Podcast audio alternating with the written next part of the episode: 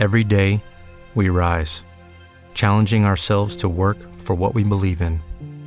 At U.S. Border Patrol, protecting our borders is more than a job, it's a calling. Agents answer the call, working together to keep our country and communities safe.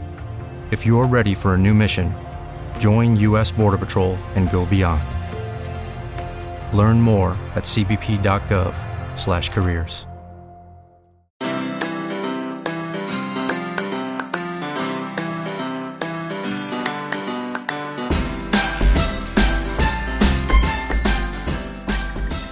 Bienvenidos a Lactando, capítulo 11 del 20 de junio de 2015. Buenos días, soy Rocío y esto es Lactando Podcast, un podcast sobre lactancia y crianza con apego creado por la Asociación Lactando de la región de Murcia.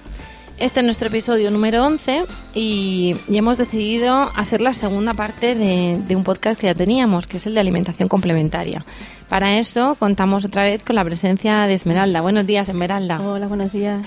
Esmeralda es compañera de Lactando, para los que no habéis escuchado nuestro podcast número uno, Alimentación Complementaria.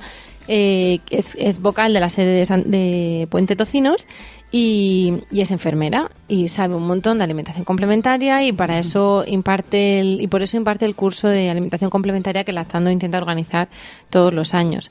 Por cuestiones técnicas estamos grabando esto de nuevo y, y bueno, al final nos acompañaba Amparo, pero ha tenido que irse, así que desde aquí le mandamos un beso muy fuerte porque ha venido hecha una campeona hoy sábado por la mañana. Quizá oís tazas y oís eh, platos porque, porque estamos tomando un café mientras grabamos esto y, y quitamos un poquito de rato a la familia para, para difundir el mensaje eh, de, de la teta. Y, y bueno, vamos a hablar de, de alimentos, no como los que nos estamos tomando, que a lo mejor no son todos los saludables que teníamos que confirma la regla. pero vamos a hablar de alimentos. Entonces, eh, por hacer un resumen rápido, vamos a aprovechar y, y agilizamos un poquito porque estuvimos hablando en la anterior podcast que había que tener en cuenta varias cuestiones para eh, ver que el niño estaba preparado para comer alimentos. Estábamos hablando de que la OMS eh, recomienda seis meses de lactancia exclusiva. Correcto. Eh, estábamos hablando de que en torno a los cinco meses, siete meses, los niños deben demostrar interés por la comida, pero no es lo mismo el interés que muestra un niño que está comiendo con los padres, viendo los alimentos que pasan por delante de su cara, que el niño que come antes que todo y se toma su papilla del mismo color, o bueno, o se toma su bibe y luego pues no, no tiene contacto con esas, Claro. con esos alimentos. Estamos hablando también eh, de, de un reflejo que tienen que tener en la lengua, ¿no, Esmeralda? Ujú.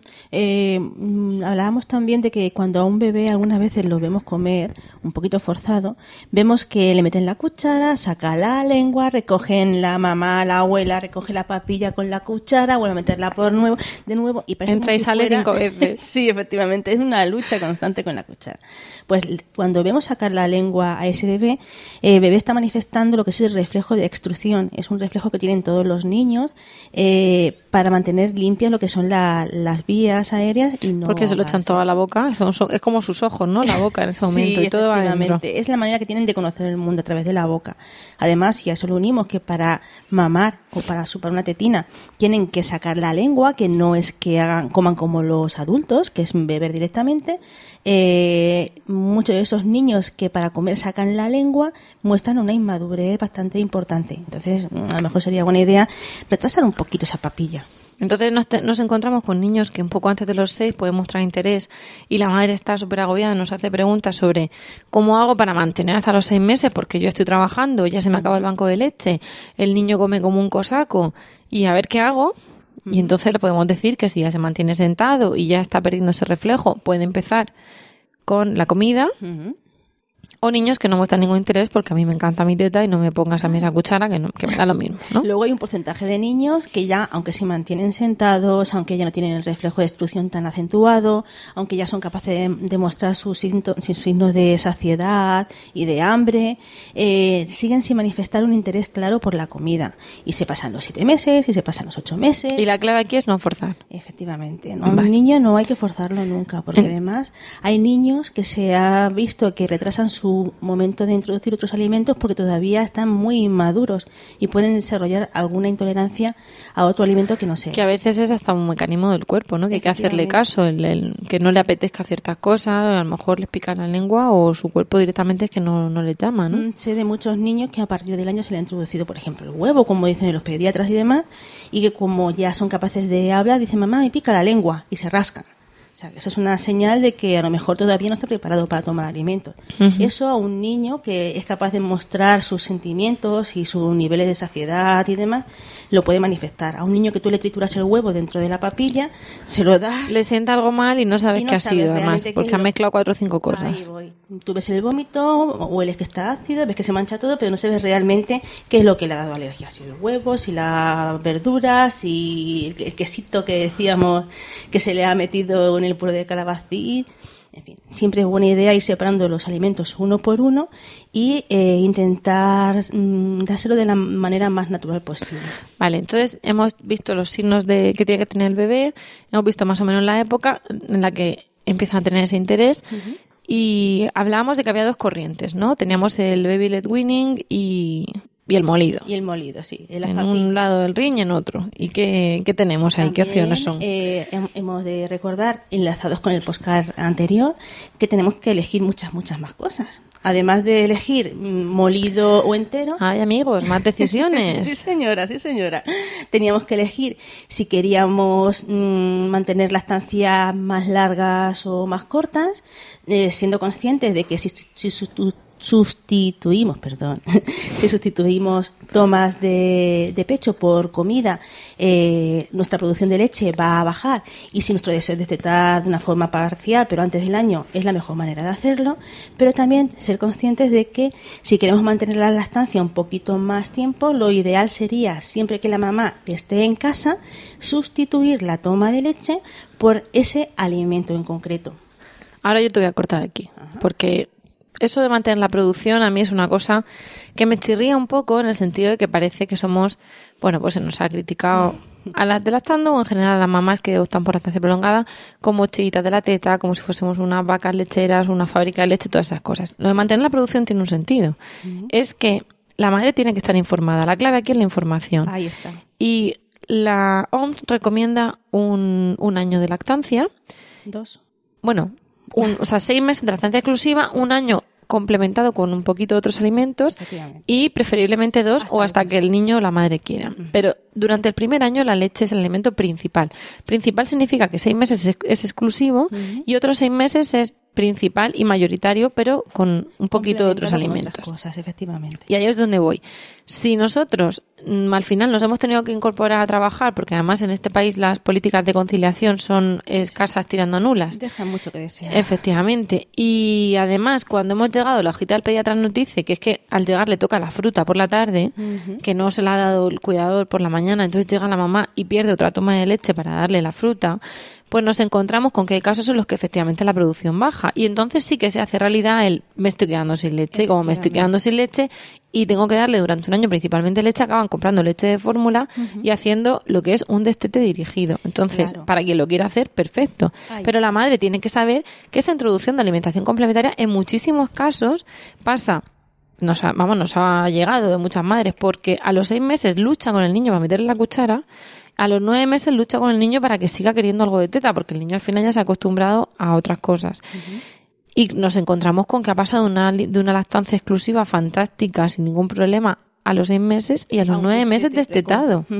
De ahí la importancia eh, de que sepan que tienen esas dos opciones. La madre puede decidir, debe decidir libremente cuándo destetar a su hijo. Eh, no tiene por qué optar por el destete dirigido que le hace el pediatra, porque muchos pediatras siguen haciendo una sugerencia de tal manera que si haces al pie de la letra lo que te dicen en la hojita. Claro, a lo mejor el pediatra no quiere destetar. Pero es que muchos pero si tú a un niño le estás metiendo 350 de papilla de verduras y antes no le has dado teta, lo normal es que después no quiera teta, porque está hasta arriba de papilla. Ya hablaremos del destete. Sí, es una cosa. Porque esto va a gustos colores. Que va entrando desde las mamás que nos consultan sobre el destete, se les da una información totalmente respetuosa, consensada, eh, reglada según las recomendaciones oficiales y se les ayuda tanto mm, desde el punto de vista físico y del emocional, que muchas personas no piensan en el componente emocional. Y el punto de vista físico de la madre, porque también luego...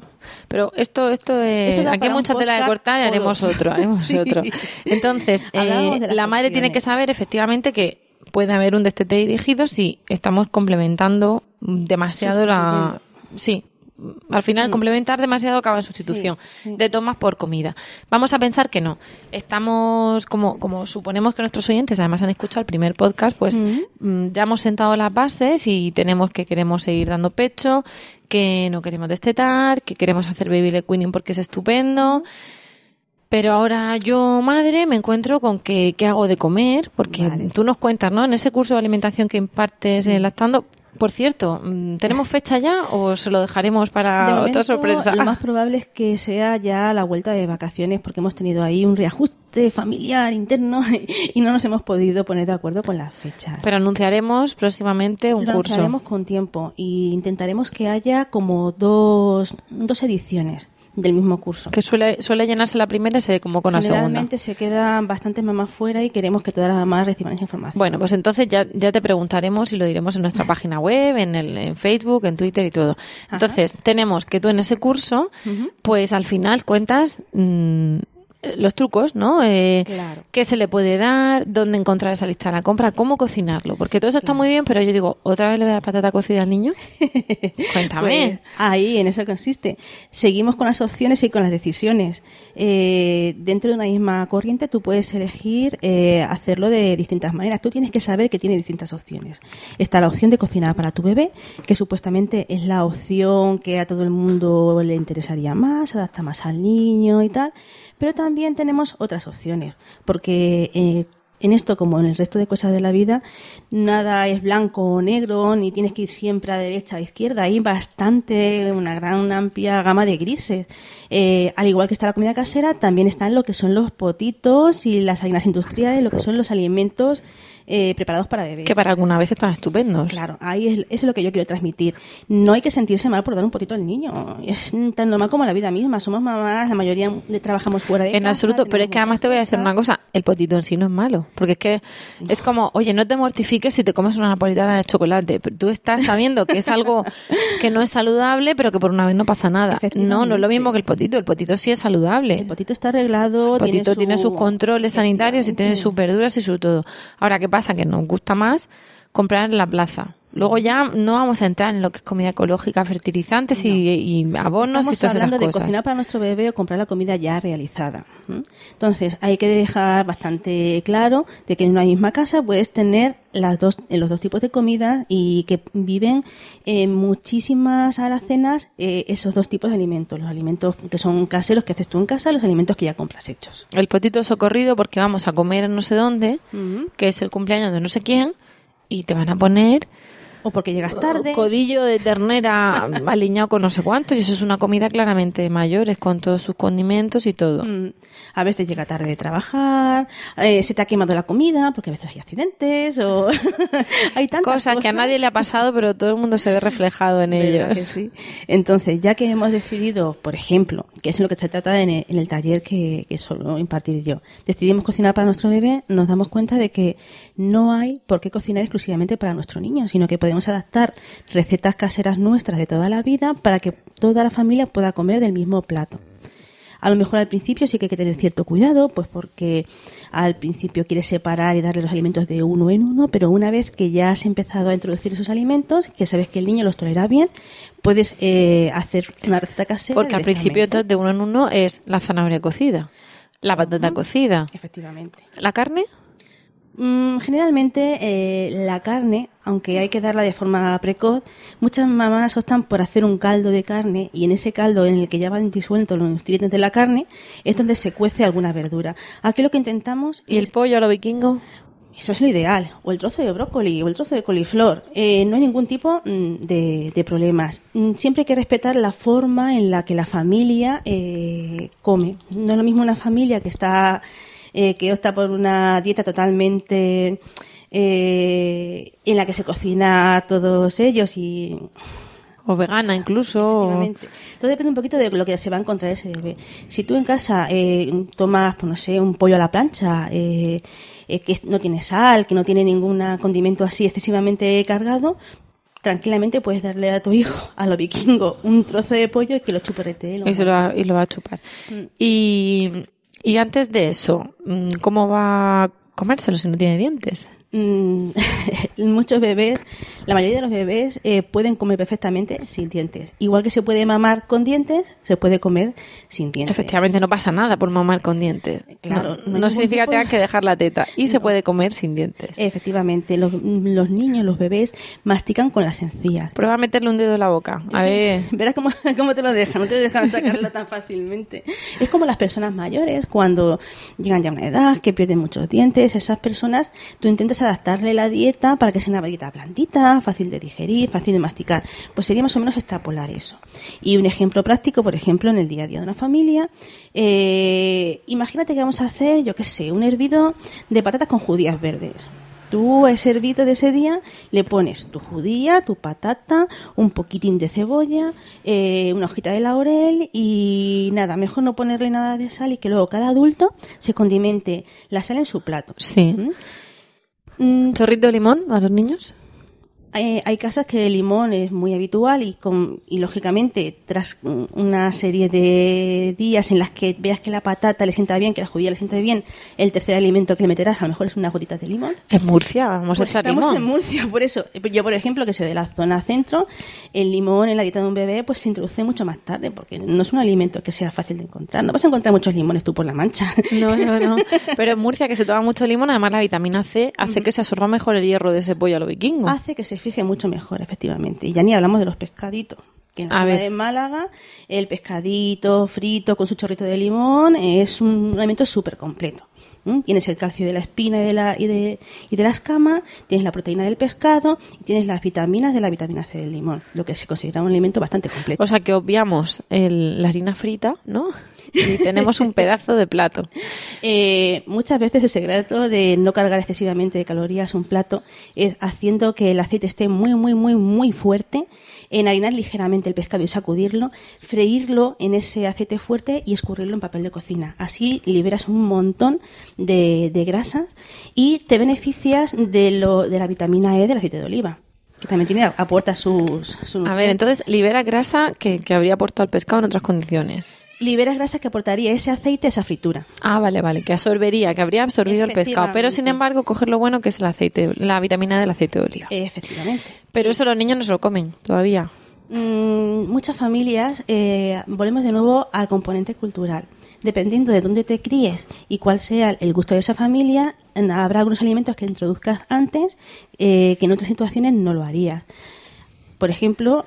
De aquí nos escuchan en Estados Unidos, nos escucha en Inglaterra, nos escucha en otros puntos de, España, pero centrémonos en una dieta mediterránea que al final es la que en España debería de, darse y que además eh, muchos de nuestros oyentes viven cerca de nuestra zona. Estamos en, en, la costa, llega el verano y nos vamos a un chiringuito de playa.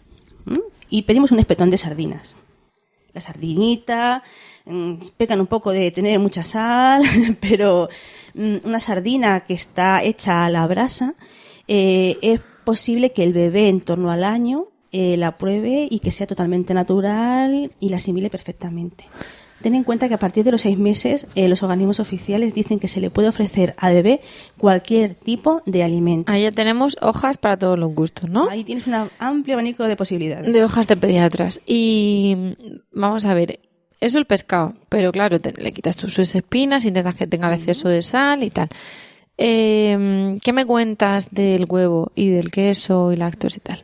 Pues mira, normalmente si un niño hace cinco tomas de leche materna al día, se considera que no le hace falta ningún tipo de lácteos. También depende de si esa familia toma o no toma lácteos. Si tú eres una gran consumidora de yogur y de queso, lo más normal es que según se va acercando el año de vida, ese niño, simplemente porque como come contigo en la mesa, alargará la Te vea, te vea comer yogur y queso. Efectivamente, terminará imitándote. Y no es posible también, por aquello que la teta es estupenda, que le haya ido pasando yogur y queso por la teta. Entiéndeme, no como un yogur y como un queso. A ver, las oyentes lo que no sé. Pero vamos a ver, igual que cuando dicen que la sustancia de los alimentos, es decir, un poquito el sabor a cebolla cuando come cebolla, un poquito el sabor a alguna fruta, que se queda la, leche como más dulce, es decir, la leche es un alimento vivo, entonces va tomando un, digamos que la leche sabe a leche, pero con un toque de lo que has comido. El toque a ajo, el toque a coliflor, el toque a cebolla. Por eso hay niños que madres que no toman cebolla porque el niño el día que toma cebolla rechaza la leche. pone claro. Eh, pues es que al niño no le gusta la cebolla. Tienes que Mm. tener en cuenta una cosa. Los niños ya dentro de, de nuestro cuerpo, a través del líquido amniótico y también durante su periodo de lactancia materna, a través del sabor que tiene la leche, se van adaptando a los sabores habituales en la dieta de esa familia. Eh, por eso, mm, cuando se les introduce directamente en lo que es en la dieta familiar, dieta que se adapta un poquito a las nece- a las necesidades de consistencia y de, de- de esos niños, suelen aceptar mucho mejor la, la comida. Así que es una opción totalmente válida. Vale, pues ahora te, te voy a seguir preguntando por, por esa introducción de alimentos, pero antes te voy a hablar porque tenemos un patrocinador y es eh, una chica de Mataró que se llama Lulu Ferris a la que, como a nosotras, pues el nacimiento de sus hijos le, cambió la vida, a sus hijos Jan y Paul. Y con esa inspiración empezó a crear accesorios y complementos para ellos y ahora los vende en su web que es luluferris.com. Ahí vende los productos que fabrica y además tela y otros materiales para que nosotras, si nos apetece, seamos los que, las que hagamos nuestras creaciones. Y tiene además cursos presenciales y encargos a medida que completan una oferta fantástica de productos llenos de cariño y atención al detalle. Entonces, si queréis, pues me entráis a luluferris.com y ahí veis todo lo que todo lo que estamos diciendo. Y ahora te vuelvo a pedir que me aclares eso. Mm, Yo me, me voy cargando como no de constipado ni de alergia, pero algo me, me voy oyendo rara. Ya me dirán luego los oyentes, ¿no? A lo mejor es que por la mañana no sabemos. Eh, te he preguntado por eso, por el pescado y, y estábamos hablando del huevo del lácteo y de si de si pasan a la leche, porque yo entiendo que ya ha habido un contacto muy muy ligero, pero ha habido un pequeño contacto precoz. Eh, cuando además ese niño vea que se lo come a lo mejor el hermano o el primo, si tiene hermanos o primos mayores, lo normal es que se van al plato. Efectivamente. Y además entramos en, en los abuelos o en la gente que le mete al nene el, el dedito con merengue al niño. Dale Entonces, un poquito que pruebe, que no pasa nada. efectivamente, vamos a ver. Tú dices que un niño que ha tomado mm, que toma más de cinco tomas de leche materna al día ya tiene el aporte de lácteo cubierto.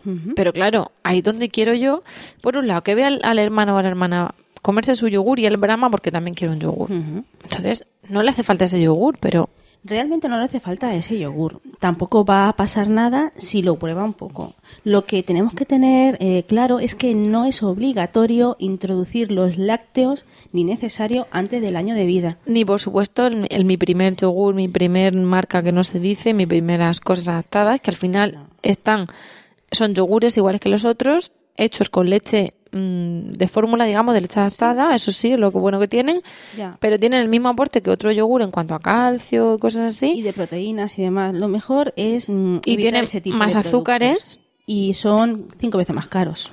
y son más caros, pero sobre todo además están muy azucarados, son muy dulces. Suelen ser muy azucarados porque los niños mm, cuando prueban el azúcar es como si se engancharan. Un niño que no ha probado nunca el azúcar pues es un niño que no conoce el mundo del dulce. Pero un niño que lo ha probado ya por primera vez es un niño que siempre va a preferir un alimento azucarado a un problema a un mm, alimento total. Aparte, perdóname, mm, hace tiempo vi un mapa de la lengua Ah. y al principio las papilas gustativas del dulce están más, más más desarrolladas. Es como presentes. y luego empieza ya el ácido y el amargo. Entonces yo creo que aparte hay un componente ahí, lo digo porque luego nos culpabilizamos. A este niño le gusta el chocolate porque yo le he dado chocolate. A ver, Están es que para que les guste más. con, con dos años les va a gustar el chocolate y con 18 la mostaza. Mm. A lo mejor le sigue gustando el chocolate, pero la mostaza no se la puede dar antes, aparte de que sea fuerte y tal, pero es un sabor amargo que de niños no les va a gustar. Y es porque tiene ahí su componente biológico de que las papilas gustativas están más desarrolladas las de una zona que las de otra. Dicho eso, porque muchas veces toda la culpa nos la echamos a nosotras mismas, pues eh, hablamos de, de esa exposición a, a los alimentos, a los lácteos. Yo pienso también en, en un, un día de estos corto, pego un estornudo y seguimos grabando, porque me estoy encontrando una pelota aquí en la nariz. Eh, nos encontramos, por ejemplo, con que la vacuna que se le pone a los niños al año lleva huevo Sí. o lleva no sé qué de huevo. Últimamente ya las están trayendo, prácticamente ya no se cultivan un embrión de, de pollo de huevo, de, de huevo de pollo, como, como hacían antes, pero sí es cierto que siempre se aconseja antes de la vacuna triple vírica haberle dado huevo y tal. Mm, Vale, y pienso en, en el, en, el, en el niño que le das merengue de su tarta de cumpleaños de un añito. O pienso en el abuelo que a los nueve meses es el cumpleaños de un familiar y le dice, toma, y le mete, el- en lugar de mojarle la chupeta en, en champán, ¿no? Que también lo hemos Sí, visto, sí. pues le dan el... Entonces, yo te digo el tema de la exposición a los alimentos porque a veces eh, lo prefiero no ya por si le hace falta o no le hace falta ese aporte lácteo, sino para tener yo un control de que se lo acaban de dar, de qué edad tiene, de que no le da alergia y de que además, como seguro que le estoy dando teta, esa exposición va a ser Va mucho ser más gradual. efectivamente. Eh, cualquier alimento que se introduzca mm, durante el periodo de lactancia materna va a estar, va a, va a desarrollar menos sensibilidad al niño que cuando se le da ya fuera de lo que es el periodo de lactancia.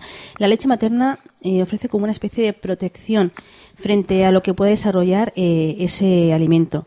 Está demostrado que el gluten y la estancia materna, si conviven más de dos meses, hacen que, en el caso de que se tenga eh, sensibilidad al gluten, esa sensibilidad sea menor. Ocurre con el huevo, ocurre eh, con la leche de vaca, ocurre con el pescado, con muchísimos eh, alimentos. Eh, Es una forma gradual de pasar de nuestra etapa de lactantes a nuestra etapa de niños. ¿no? tenemos también que ver el componente que hemos dicho antes, cultural y familiar. Si en una casa se toma mucho pescado, pues más pronto que tarde ese niño tomará contacto con el pescado y aunque en la hoja del pediatra ponga que la edad del pescado son los 8 o los 9 meses, habrá familias que si no consumen pescado no le darán hasta los 15 meses y no pasará nada y habrá otras familias que si tiene un hermano mayor por ahí dando vuelta, Vale, voy a la hoja del pediatra. La hoja del pediatra pone, recuerdo una, que, que claro, que queda empezar a darles carnes blancas y luego carnes rojas. Luego, entonces al final te hablan de pavo, eh, pollo, cerdo, ternera, cordero. Eh, no sé si hablaban de perdiz, de conejo. ¿Tú, ¿Tú das todo eso a tus hijas? eh, ¿En la semana? un poquito de sentido común. Eh, lo ideal sería no ofrecer carne Hello, it is Ryan, and we could all use an extra bright spot in our day, couldn't we? Just to make up for things like sitting in traffic, doing the dishes, counting your steps, you know, all the mundane stuff. That is why I'm such a big fan of Chumba Casino. Chumba Casino has all your favorite social casino style games that you can play for free anytime, anywhere with daily bonuses. That should brighten your day a.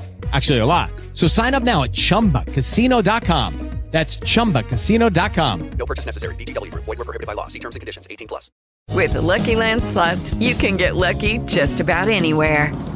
This is your captain speaking. Uh, we've got clear runway and the weather's fine, but we're just going to circle up here a while and uh, get lucky. No, no, nothing like that. It's just these cash prizes add up quick. So I suggest you sit back, keep your tray table upright, and start getting lucky. Play for free at LuckyLandSlots.com. Are you feeling lucky? No purchase necessary. Void where prohibited by law. 18 plus terms and conditions apply. See website for details. carnes raras, carnes que no estés tú acostumbrada a comer en casa. Bueno, yo entiendo que ciervo no le vamos a dar al niño, pero estoy pensando en que te sacas del pollo, la ternera, al cerdo Y el pavo y poco y el más pavo. tienes. Mm. Y un- sí, un día vas a comer un arroz y conejo, es estupendo, y en Navidad va a haber cordero de no sé qué, pero lo normal es que en el día a día, Sí, solamente le des un tipo de, de, de de carne. o una carne blanca, una, yo pienso en pollo y ternera, Lo blanco y rojo. Con las frutas y con las verduras. Tú cuando tomas verdura en casa, pues tendrás costumbre de comprar pues ciertos tipos de verdura. Pues la judía verde, el puerro, la zanahoria, or- verduras y hortalizas. Eh, y realmente al niño lo que vas a empezar cuando tú te dice el pediatra... Pues si "Empieza a tú jamás tomas verduras". brócoli, en tu casa no va a haber Si tú no- brócoli. efectivamente, si tú no comas brócoli, no vas a tomar brócoli. Pero tú imagínate que es que el puerro a ti no te gusta. Lo más normal es que aunque De hecho, Esmeralda, a mí el puerro no me gusta. pues está claro que si algún día en casa tú haces un puré de calabacín, aunque en la receta del puré de calabacín ponga... Y efectivamente 100 en mi casa puerro, la no receta de calabacín no lleva puerro. Es como si no te gustara el quesito. Hay muchas recetas que pone puré de calabacín y tienes que ponerle 8 porciones de quesito. Si en tu casa no se come quesito, pues está claro que... Que no le vas a poner o que le vas a poner uno. Efectivamente. O imagínate que sí te gusta el quesito y que sí lo consumes. Pero como lo ideal es que la- el bebé comparta la dieta de los padres de el- mm, una forma precoz, pues durante los primeros meses ese quesito no va a estar presente en ese puré. Vale, y ahora mm, vamos viendo que le podemos dar eh, verduras, que le podemos dar carne, que le podemos dar pescado. ¿Cómo hacemos esos platos? Pues mira. ¿Hay alguna manera especial de hacerla pues yo qué sé, más tirando a que sean sopa, más tirando a que sean sólidos, Mm. más tirando a tendencia a puré. Pero claro, puré no queremos porque nos hemos hecho el baby leg weaning. ¿Cómo es eso? ¿Cómo lo llevamos? Si en tu casa comes purés porque te gusta, pues lo más normal es que tu hijo mm, tenga acceso a esos purés. El puré de calabaza, el puré de calabacín, el puré de verduras. Yo sé de mucha gente que, que toma una vez a la semana puré de verdura, pero porque le gusta o porque, mira, eh, ha llegado ya, estamos a final de la semana, las verduras que, que compramos a primera, a primer parte de, de la semana están ya un poco chuchurrías y casi que mejor las gastamos, ¿vale? Y hacemos nuestro puré de verdura y no pasa nada. Eh, lo ideal es, mm, para adaptar esa receta, El baby leg weaning no es anti-puré. es anti Es- que todo sea puré. es antisacar las cosas de contexto y el triturarlo todo, el porque sí. Eh, fíjate, incluso la carne, que es una cosa de que se me hace bola, que es un pegote. Si tú quieres ofrecérsela al crío, aunque se lo puedas ofrecer en tipo vikingo, como hemos dicho, agarrando el trozo de filete o agarrando el trozo de pollo, también puedes hacer eh, que te pasen una carne que tú tengas costumbre de consumir en casa, como puede ser pechuga de pollo, pechuga de pavo o ternera, lo que tú veas, por la picadora, de tal manera que se quedan como unas pequeñas bolitas, como cuando haces salsa boloñesa para los macarrones. Esas bolitas de carne se las puedes ofrecer al niño y él con sus deditos hace gancho y va Hervida. las bolitas. Saltea con un poquito de aceite. Salteada. Si tienes una buena sartén antiadherente, ni siquiera hace falta ponerle aceite. Tú la salteas como si fueras a hacer la boloñesa sin añadirle ningún condimento y esa carne eh, él la va a tolerar perfectamente y la va a coger mm, con mucha Que sencillez. al final es carne a la plancha. Efectivamente. Solo que en lugar de hacerlo en un gran filete, lo has hecho en chiquitín. O sea, que es algo tan sencillo como, oiga, tritura un poquito la carne. Porque le estás haciendo microfiletitos a la plancha. Puedes hacer hamburguesa para los adultos con carne picada comprada por ti. Tú haces una hamburguesa para el papá, para el hermano mayor y para ti. Y la carne para el bebé, en lugar de hacerla en hamburguesa, la deshaces bien y la pasas por la, por la plancha. Y tienes la misma comida para toda la familia. ¿El pescado? Pues el pescado, eh, hemos hablado de las sardinas. De los espetos y las sardinas y de eso. los rebozados. eh, mm, Por las raspas. que te eh, tiene que ser blanco, tiene que ser azul. Mm, un mucho- filetito de merluza. ¿Cómo hacemos eso? Muchas veces el pescado blanco se tolera mejor. Entonces, mejor es empezar con un pescado blanco, pues un- en torno al año, que puede ser la merluza, puede ser el bacalao fresco, eh, la lubina también suele dar muy buen resultado. Mm, Y luego ya, según va pasando el tiempo, y también dependiendo del gusto de la familia, pues vas metiendo el pescado azul. Puedes hacerlo al horno. Pescados a evitar. Hervido. Eh, lo ideal sería no pasarse con el atún, ni con los pescados excesivamente grandes, por su acúmulo de metales pesados. Pero el atún en lata tampoco. Mm, Mejor no abusar del atún en lata.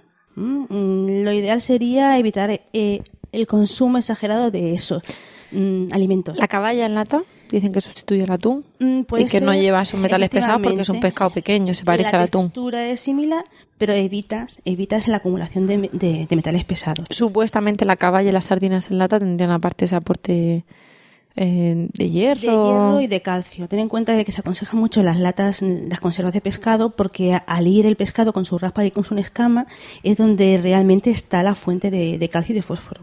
¿Mm? Es por eso de ahí lo bueno de ese pescado. Es como todo. Si En lo lata o en tomas- bote, que estamos hablando de un Sí, bote de cristal, bueno, en conserva.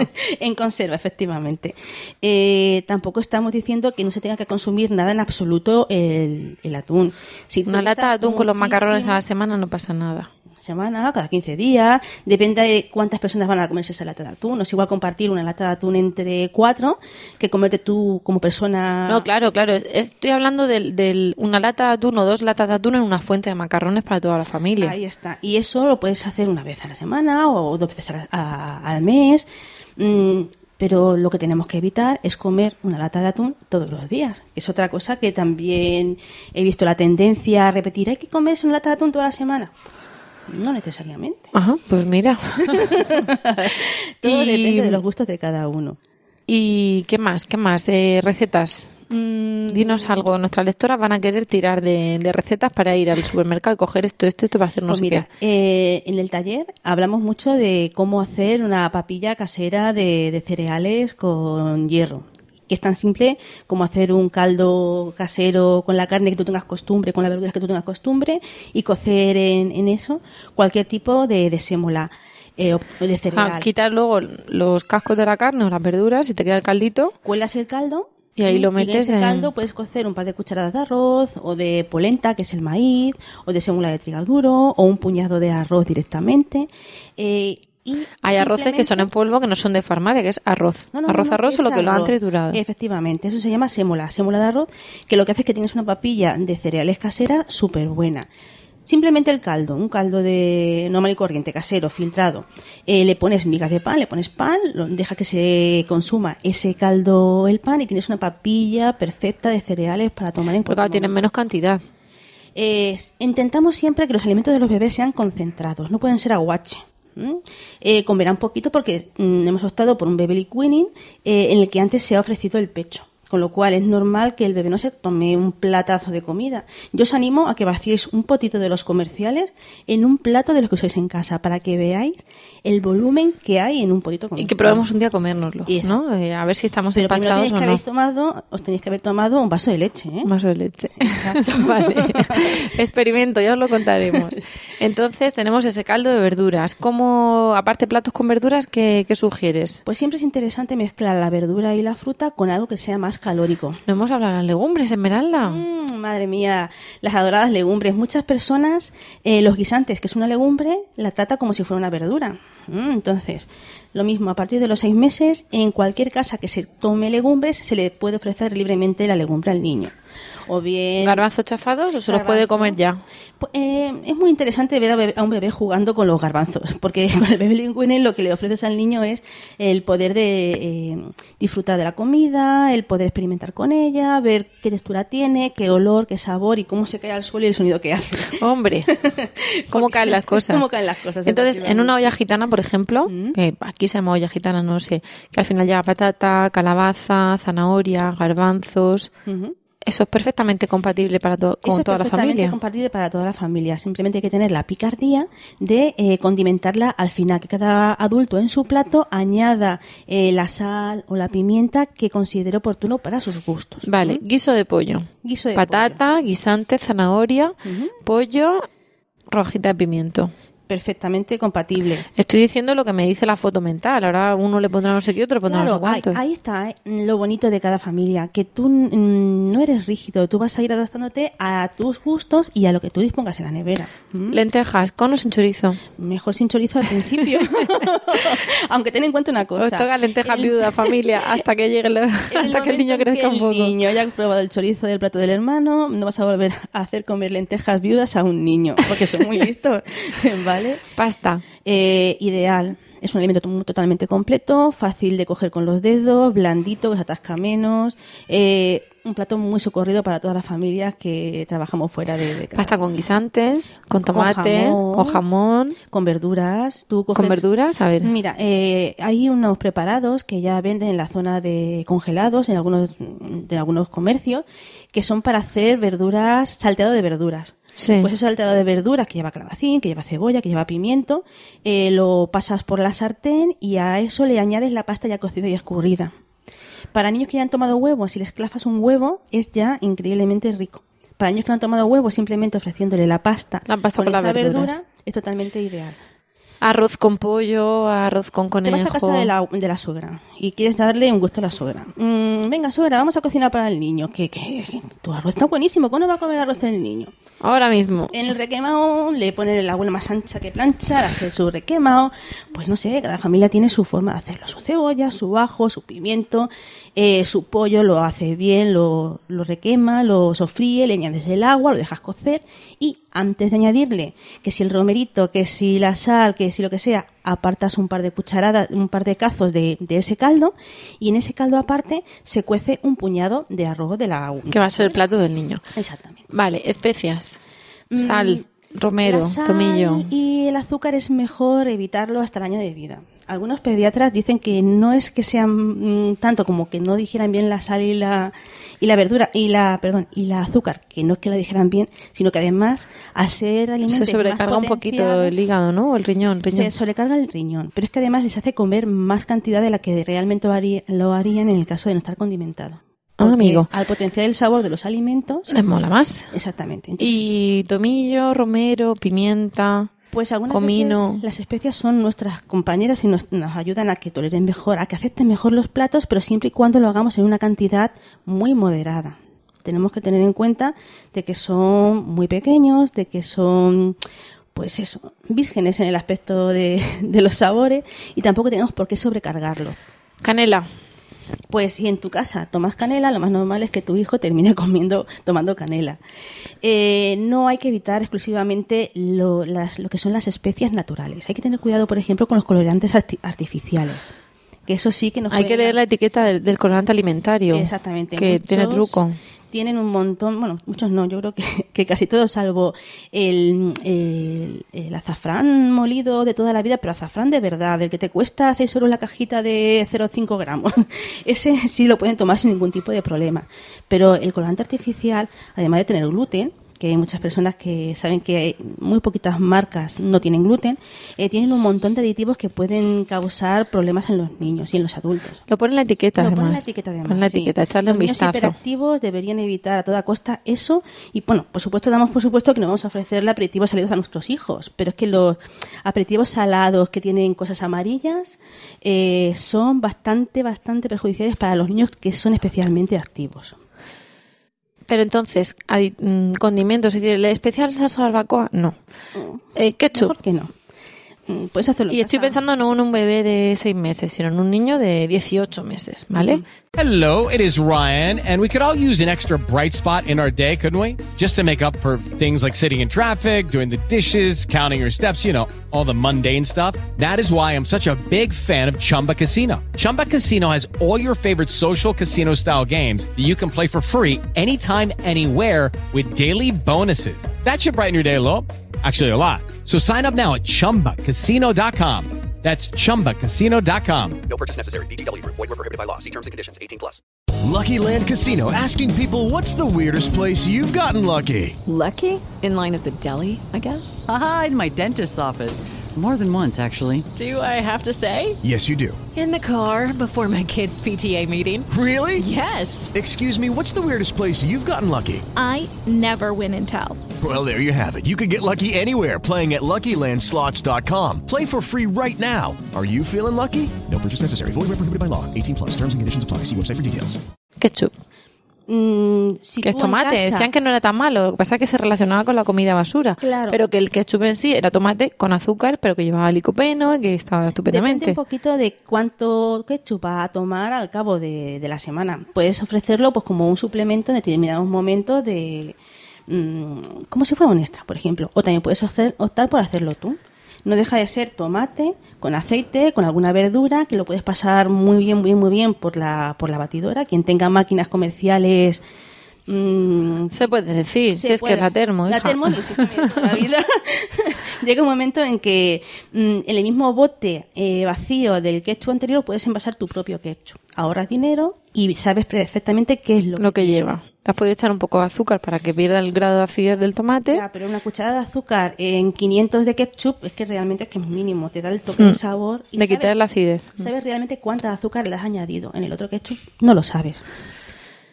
Lácteos. Ay, los lácteos. Pues mira, a las mamás que han hecho banco de leche. Puedes volver otro día, ¿eh? pero yo estoy aprovechando y te saco aquí el pringue, entonces empezamos a hacer repaso. Y de hecho, me voy acordando, luego ya Sí, veremos. sí. No le hemos preguntado a Esmeralda, bueno, pues si no le habéis preguntado a Esmeralda o, no le he preguntado yo en este caso, que soy la culpable, luego nos podéis poner un mail a la, para las dudas, ¿vale? Porque yo he hablado de los guisantes, pero a lo mejor hay una mamá a la que le encanta, yo qué sé, la, La soja. berenjena, la soja, la soja, Mm. has tocado la soja. Soja, la soja. En fin, mm, te he dicho el ketchup. Hablarán de las salchichas, hablarán de los precocinados. Mm. Eh, es igual un calabacín cortado en daditos metido en una bolsa congelada que el que tú vas a comprar en la plaza. A mí me vale perfectamente el calabacín en dados para hacer el salteado que acabas de comentar. Hemos hablado de las especias, de la sal, del ketchup. Yo voy haciendo como un repaso mental. Mm. Entiendo que no meto mantequilla, que no meto bollería, que no meto eh, nata. cosas- Pero claro, entramos en los lácteos, en el yogur. Es que claro, es un yogur natural azucarado. Eso ya lo Todo ese tipo de cosas. Antes. Eh, va a depender mucho del factor eh, familia, el factor sociedad. Es lo que, no, lo que vamos a tener a mano, es aquello que vamos a, a- a consumir. Si tú no quieres consumir un producto, la mejor forma de no consumirlo es simplemente no comprar. No comprar. Vamos, bueno, Yo te digo que, que hay alguna- algunas cosas que luego irá en cuestión de familia, pero si te parece, como al final estamos aquí, que luego le cogemos el gusto a todo el micro, vamos a hacer así un, un menú de dos días, por ejemplo, y cerramos. Vale. ¿De qué edad estamos hablando? Estamos hablando de un niño de 12 meses que ya ha tomado de todo. Muy bien. O un hombre de 40 años. Entra aquí. buenas, soy- Buenos buenas, días. Soy, soy Emilka, Buenas. el productor, el responsable de que la primera toma de este podcast no haya salido. No sé si se ha Sí, dicho se puede decir. No sé si Sí, se ha dicho Hemos ya. querido correr un tupido velo, pero... Y eso, piensa en un menú. Pero no- tú piensas que es un menú, sobre todo cuando los que ya tenemos unos niños que tienen cierta edad. Nosotros en casa tenemos a Isabel de cuatro años y pico y Emilio que tiene De dos. que tiene dos y pico también. Hmm. Pensar- y, y ya, digamos que intentamos comer Una todos. familia tipo. in- Intentamos comer todos juntos, ¿no? Ya Luego- hemos, ya hemos quitado las primeras cautelas de exposición de los alimentos Los primeros miedos, las primeras dificultades. y el, y, el, y el que hayan tomado contacto con esas Ajá. comidas, Venga, ¿no? Entonces, con esa un menú, un menú de dos días, desayuno, reto, comida, cena y, y así damos ideas prácticas. Pues mira, eh, nos levantamos y un desayuno saludable puede ser algo de fruta, algo de cereal y algo de lácteo. Si los mayores nos gusta la leche y lo consumimos, pues nuestro café con leche. Eh, si nos gusta la fruta, pues podemos pelar una manzana, o trocear una pera, o hacernos un zumo de naranja. Y como hidrato de carbono podemos tomar una tostada de aceite. ¿Mm? Muy bien, con su aceite de oliva crudo, fenomenal. Vale. Media mañana. Los niños igual. Sí, yo estoy partiendo de que los niños todo igual. El café no, pero todo lo demás el café igual. No, la teta su leche, eh, el pan en aceite y déjale chupar la pera, déjale comer manzana o darle un traguito de tu zumo de naranja. Porque a todo esto, como son tan pequeños, sobre todo Emilio, pues realmente no va a comerse una ración, lo que va a hacer es compartir tu ración. Que eso es muy frecuente. en Bueno, cuando lleguemos a los pequeños. macarrones te lo cuento. Media mañana, pues lo que tengas tu costumbre normalmente hacer. Hay personas que se llevan una manzana al trabajo, que prefieren una tostada también a media mañana, o que prefieren un bocadillo. Los A los niños les vamos a dar un yogur y una fruta, ¿te parece? Por ejemplo. Para alternar. Porque la manzana del adulto, yo no sé tú, pero acaba en los pies, ¿eh? A los 10 minutos Sí, eso ya se ha consumido hace tiempo. que me den que me den una hora una vaca con pollo, porque no, porque esto ya está consumido. Eh, la comida. La comida, pues imagínate que hoy toca pasta. Hoy es sencillo. Pues la pasta como tú la quieras preparar, o bien boloñesa, o bien con atún, o bien con verdura. La vamos a hacer con caballa. Vale, de acuerdo. La vamos a hacer con caballa y... Un sofritito con un poquito de, cebolla, un ajito, tu tomate, tu caballa y la, verdu- y la verdura, perdón, la pasta escurrida. ¿Pasta a ser posible integral? Depende de qué gustos tengas. A partir del año se le puede ofrecer integral también a los niños. Todo depende un poquito de cuáles sean las Se apetencias. los supone que tienen menor índice glucémico Se y que eso hace que se absorba mejor. Pero hay familias que no consiguen hacer comer a todos los componentes de la familia esa pasta integral. Estamos Está hablando claro- claro, de, un, de un teórico, Sí, luego cada uno tendrá que adaptarse. Está claro que si tú en casa estás acostumbrado a utilizar esa pasta, tus hijos no conocerán el sabor de la otra pasta, con lo cual no otra. tendrás ningún tipo de problema. Claro, aquí lo que pasa es que a veces que los padres al final se convierten un poco ese tipo de cosas cuando llegan los niños. Al principio, ya, menos empiezas a cuidado. leer, empiezas a pensar, sopesas los pros y los contras y terminas tomando la decisión de cambiar tus hábitos. Efectivamente. En la merienda vamos a tomar otro poco de leche. Ujú. Otro poco de leche y como no vamos a salir al parque porque queremos correr, jugar y saltar, estamos en temporadas de cerezas y nos vamos a coger una bolsa con un puñado de cerezas ya lavada y vamos a ir picoteando cerezas en el parque. Vale, al nene le damos, al bebé que sea, le damos, le, le partimos trocitos. Hay unas sandías que están deliciosas, entonces si quieres tener menos, estar menos pendiente Sí, de es que el hueso de la el cereza, hueso de la sí. Eh, Isabel ya es grande, lo va a poder pelar bien, con cuidadico y demás. Tú también te puedes comer una cereza que está muy rica, pero para el peque vamos a llevarnos un tape con cuatro o cinco trozos de sandía, que lo pueda coger así bien, que se chorree bien por el brazo Sí, sí. y que se ponga. Porque del parque van a la bañera. Efectivamente. Como vamos a la bañera, no nos importa. ¿Qué cenamos? ¿Qué hemos comido pasta? Pues Tenemos mira. pasta con caballa, que hemos tenido algo de proteína. ¿Qué se cena? Pues mira, puedes cenar un poquito de verdura cocida, una menestra de, de verdura. eh, La aceptación familiar luego es complicada, ¿eh? y una ensalada. Ensalada va mejor. Yo, vamos, yo creo que es que los niños tampoco se pirran por la menestra de verduras. Depende de mm, cuáles sean los gustos en cada familia. Una menestra de verdura puede ser una menestra divertida. Puede ser una menestra de colorines. Puedes hacer una menestra con zanahoria, con maíz cocido, con un poquito de judía verde eh, y realmente hay una verdura que se parece a la coliflor, pero es mucho más suave, que se llama romanesco, que da mucho juego y no es muy conocida. Eh, si haces una menestra con muchos colores y la dejas al alcance del niño para que sea el niño quien la coja Cocida, con sus dedos, con un chorrito de aceite crudo. Ahí está. Eso le va a animar, aunque sea, a explorar. Entonces puedes hacerle eso. Y mm, si hemos comido pescado por la mañana, pues vamos a poner un poquito de, de carne, pues yo que sé. Un filete de pavo a la plancha. Con lo cual hace la, la menestra de guarnición. Vamos al segundo día. Vamos a repetir las, los desayunos y las meriendas. Efectivamente, generalmente los desayunos y las meriendas, salvo determinados... mm, Cambia la fruta, le podemos dar alguna vez alguna galleta, alguna cosa así. Sacamos bocadillo por la tarde porque no te ha dado tiempo a comprar, no tienes mucha fruta. Y porque el pan va estupendo. Exactamente, y el pan lo van a quemar corriendo en el parque y jugando, así que un pequeño bocadillo con un poquito de... Aparte que, que, que lleva sus nutrientes, el, el pan integral, ¿no? Por supuesto. Que no echas solo por si va a quemar o no, sino que le se da ese complementa, poco de energía, claro. Hay días que le darás bocadillo, otros días que le darás mm, fruta. ¿Qué lleva ese bocadillo? Mm, pues también depende un poquito de los gustos. Hay niños que no les gusta el fiambre, aunque parezca extraño, y llevan solamente aceite y sal o tomate y ya está. Hay otros niños que les puedes poner un poquito de jamón de york, mejor sin fosfato, eh, jamón serrano de toda la vida. Ten en cuenta que tiene mucha sal, sí, pues no se vas a darle jamón Pues una serrano todos los días. en todo el bocadillo. Un poquito de chorizo. Mm, también va a ir mucho ligado a la zona en la que vivas y a los gustos de cada una de las familias. Sí, lo que se intenta es evitar el bocadillo de mantequilla con azúcar, ¿no? Básicamente. Por ejemplo, o, o tomar Nutella todos los días. Efectivamente. Esas cosas hay que dejarlas como momentos especiales y puntuales que siempre viene bien. Por una vez que no me digan los nutricionistas, no pasa nada porque tomen Nutella, ¿verdad?